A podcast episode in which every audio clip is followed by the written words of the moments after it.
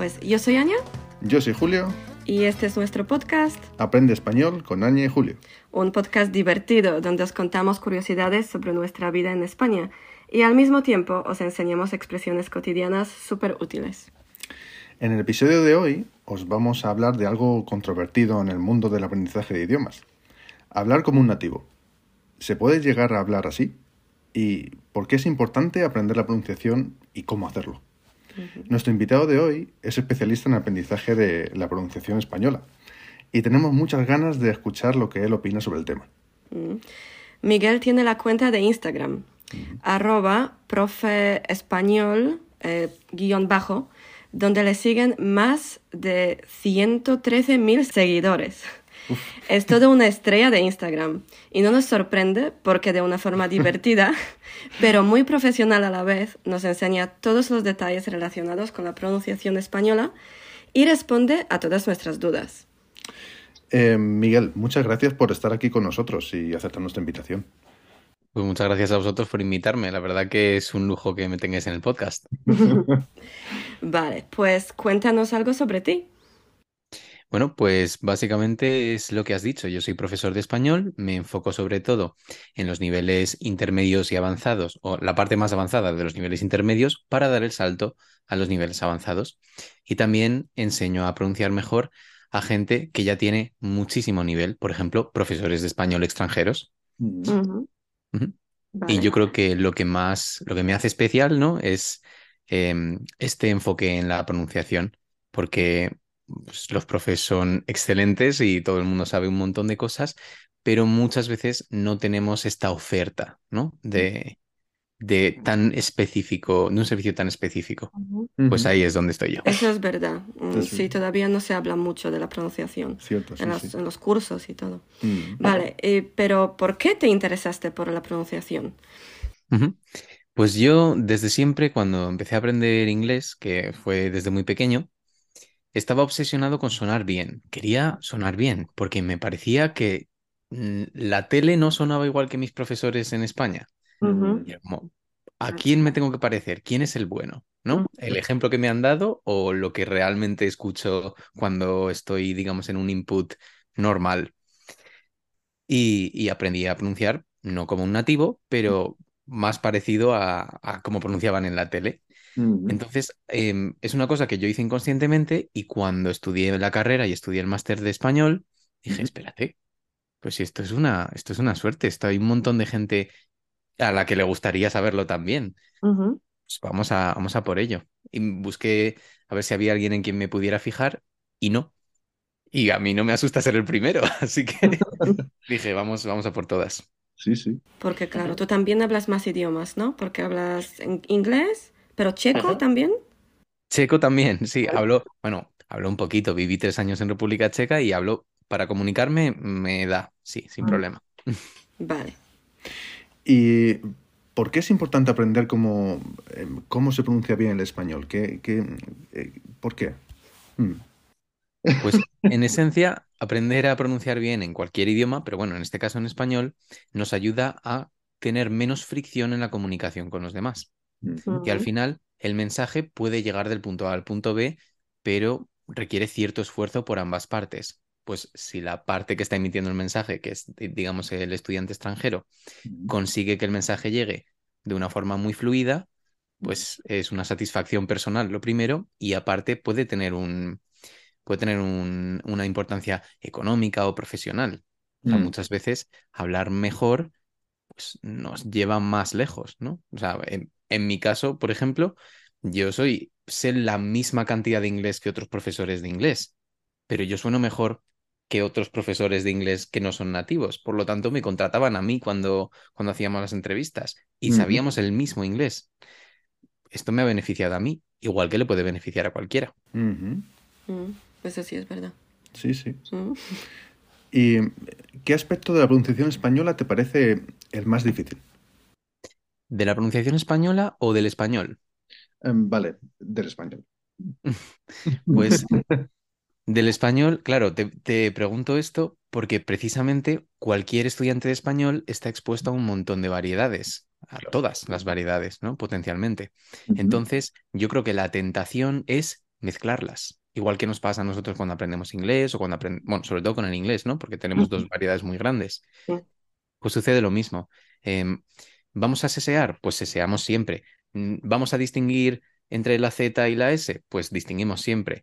Pero hay muchos alumnos que mezclan, muchas veces hay rasgos que se mantienen en una variedad y en otra no. Yo creo que lo más difícil es ser consistente con la variedad que estás hablando. Vale. ¿Y cómo hacerlo? ¿Cómo hacerlo? Porque, bueno, yo sé de experiencia que en inglés no es tan fácil. Sí, porque español aprendí de otra forma y es, es, un poco diferente, pero para una persona que, por ejemplo, aprende español en Polonia, pues no es tan fácil ser, ser constante, ¿no? Y, bueno, siempre aprender solo el uno, un acento, ¿no?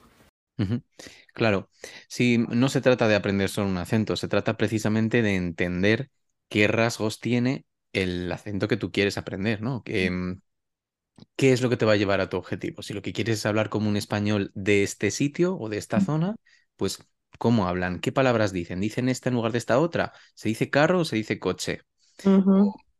¿Hay seseo o no hay seseo? Este tipo de cosas se pueden describir y si se pueden describir, se pueden aprender. Mm. Entonces, sin duda, desde la perspectiva del profesor, yo creo que es esencial describir estas cosas, no decir, sí, bueno, esto es una excepción o, es depende del hablante. Eso da igual. Claro, eso no importa. Bueno, hay cosas que, da igual, que dan igual, hay cosas que no dan igual. Entonces, lo que se pueda describir, yo soy partidario de, describirlo. Y se puede llegar a hablar como un nativo. ¿Y eso qué quiere decir hablar como un nativo? Porque ya has dicho que hay muchas variedades, ¿no? Del español. Claro, es que esto es una pregunta que tiene truco porque Exactamente, ¿cómo habla un nativo? Mm, bueno, en nuestro expresidente Mariano Rajoy es nativo, es, gallego, ¿no? Pero no sé si es, digamos, la persona en la que piensan los estudiantes cuando quieren hablar como un nativo. ¿Se refieren a él? Él es un nativo y le entendemos todos, ¿no? Fue presidente de España. Mm, no sé, otros ejemplos así muy, muy sonados. El emérito, el rey emérito, ¿cómo habla el emérito? También es nativo. Entonces, em, tenemos una idea de lo que es un hablante nativo que no es real, mm. porque nadie habla como tú crees que habla un hablante nativo.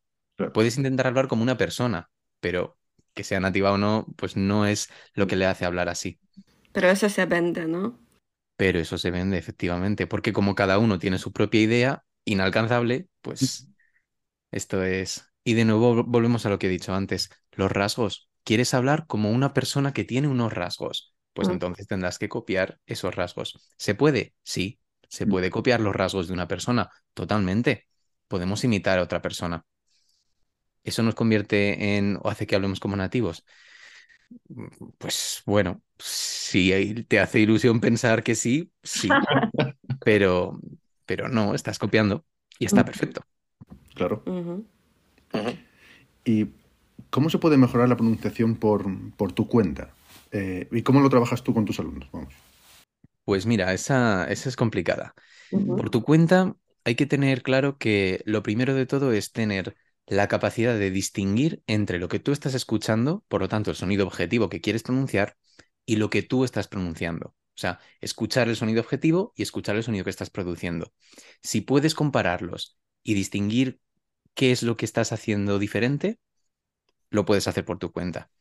Hay muchísima gente que tiene un talento increíble, un oído brutal y una capacidad para hacer microajustes en su aparato fonador que no tienen mucha gente. Pues oye, esos no tienen ningún problema. Pueden pronunciar la R el segundo día y pueden hacer todo. Pero el resto de los mortales, los que tenemos dificultades, pues necesitamos a veces un poquito de ayuda. Y eso es lo que hago precisamente en las asesorías, intentar crear esa conciencia de que hay una diferencia entre lo que estamos pronunciando y lo que queremos pronunciar, qué rasgos hay, dónde se pone la lengua, todo lo que pueda ser una ayuda para llegar del punto A al punto B, pues es lo que, lo que intento proporcionar. Mm. Pues sí, claro, ¿no? Sí, sí. Porque tú a veces no me lo puedes decir. No, de verdad. claro, es, eso, eso pasa mucho, que sabemos cómo se dice, sabemos cuál es el punto B, pero claro, lo que hay entre medio, mm. eso es un poco, es una zona gris. Y eso es lo que estoy intentando por todos los medios eh, despejar, ¿no? Llevo un mm. año intentándolo, pero bueno, anda que no me queda. Es un trabajo duro. Pero claro. pero, ¿sabes? A mí me pasa lo mismo contigo, que mm. tú a veces hablas polaco y, me preguntas, ¿no? Yo digo, que no sé qué es, pero nosotros no hablamos así, ¿no? Pareces es ruso. No, me lo dices tú siempre. ¿Por qué ruso? Polaca, polaca. Por favor, no ruso. ¿Y cómo lo hacéis vosotros, por curiosidad? ¿Cómo os corregís la pronunciación mutuamente? Eh, pues la verdad que... que... no lo hacemos mucho, ¿no? Si podemos identificar dónde está el error, lo podemos decir, no, eso no se dice así, se dice así, de esta otra forma. Eh, pero es que, eh, por desgracia, la mayoría de las veces es, dímelo otra vez. No, pero si lo digo igual.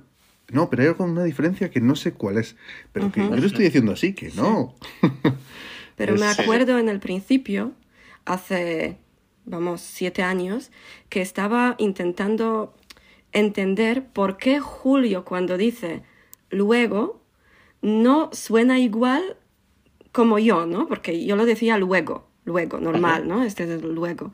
Y estaba buscando por internet y no podía encontrar nada. Había como un vídeo cortito en, en, YouTube y encontré algo que había como aproximante y esto, que se dice luego, luego, como sonido así está parado, ¿no? En la garganta. Yo digo, ah. Y eso, yo digo, pero te decía, ¿no? Dime otra vez, juzgado. Juzgado. Es que me, me encantaba este sonido. Sí. Mm. Pero en todos los libros de pronunciación solo te decían de, del ceceo y, y de qué, y qué más, de, R's, ¿no? Ya está. Y nada más. Es, exactamente, sí. Bueno, de hecho creo que hay un, hay un lingüista polaco eh, porque lo cité muchas veces en mi, en mi TFM, se llama Jerzy Stawek, tal vez. No lo sé. Eh, bueno, probablemente no se diga así, ¿ves? aquí, aquí me podríais corregir a mí.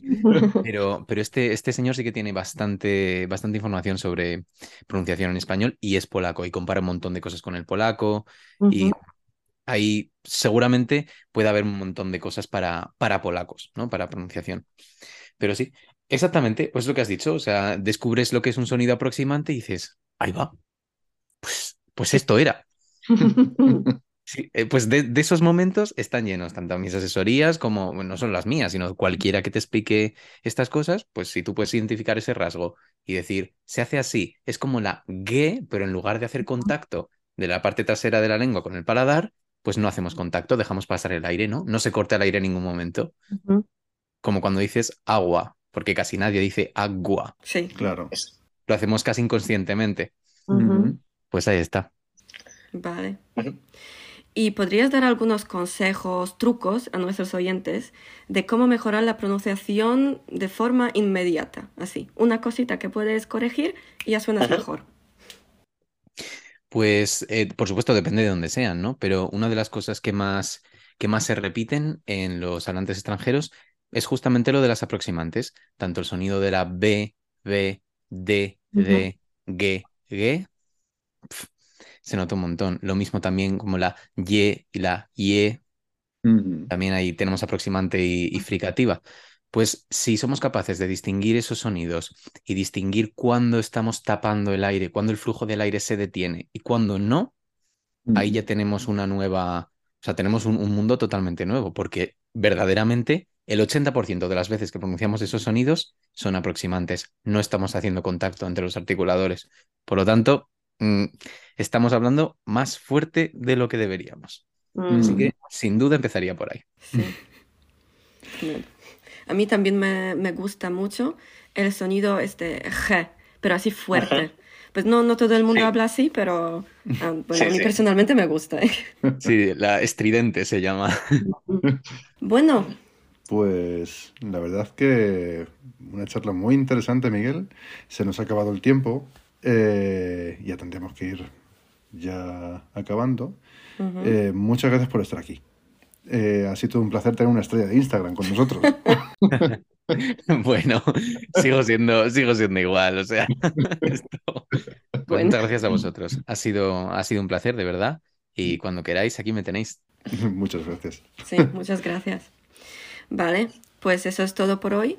Pero antes de terminar, nos gustaría recordaros que tenemos cuenta de Instagram, donde subimos vídeos graciosos con expresiones súper chulas y donde compartimos fotos de Madrid y de nuestras escapadas. Podéis seguirnos en arroba castellano y si queréis seguir a Miguel, lo podréis encontrar en las redes sociales como arroba profe de español, pero sin ñ, español, guion bajo. Eh, no os vais a repetir. Arrepentir. Ah, no os vais a arrepentir. Eso es. Asesoría de pronunciación. vale. Además, eh, si os apuntáis a, nuestras, a nuestra newsletter, al final de cada mes vais a recibir ejercicios adicionales para podcast. Ahora sí, ya nos despedimos por hoy. Esperamos que os haya gustado y nos escuchamos la semana que viene. Adiós. Adiós.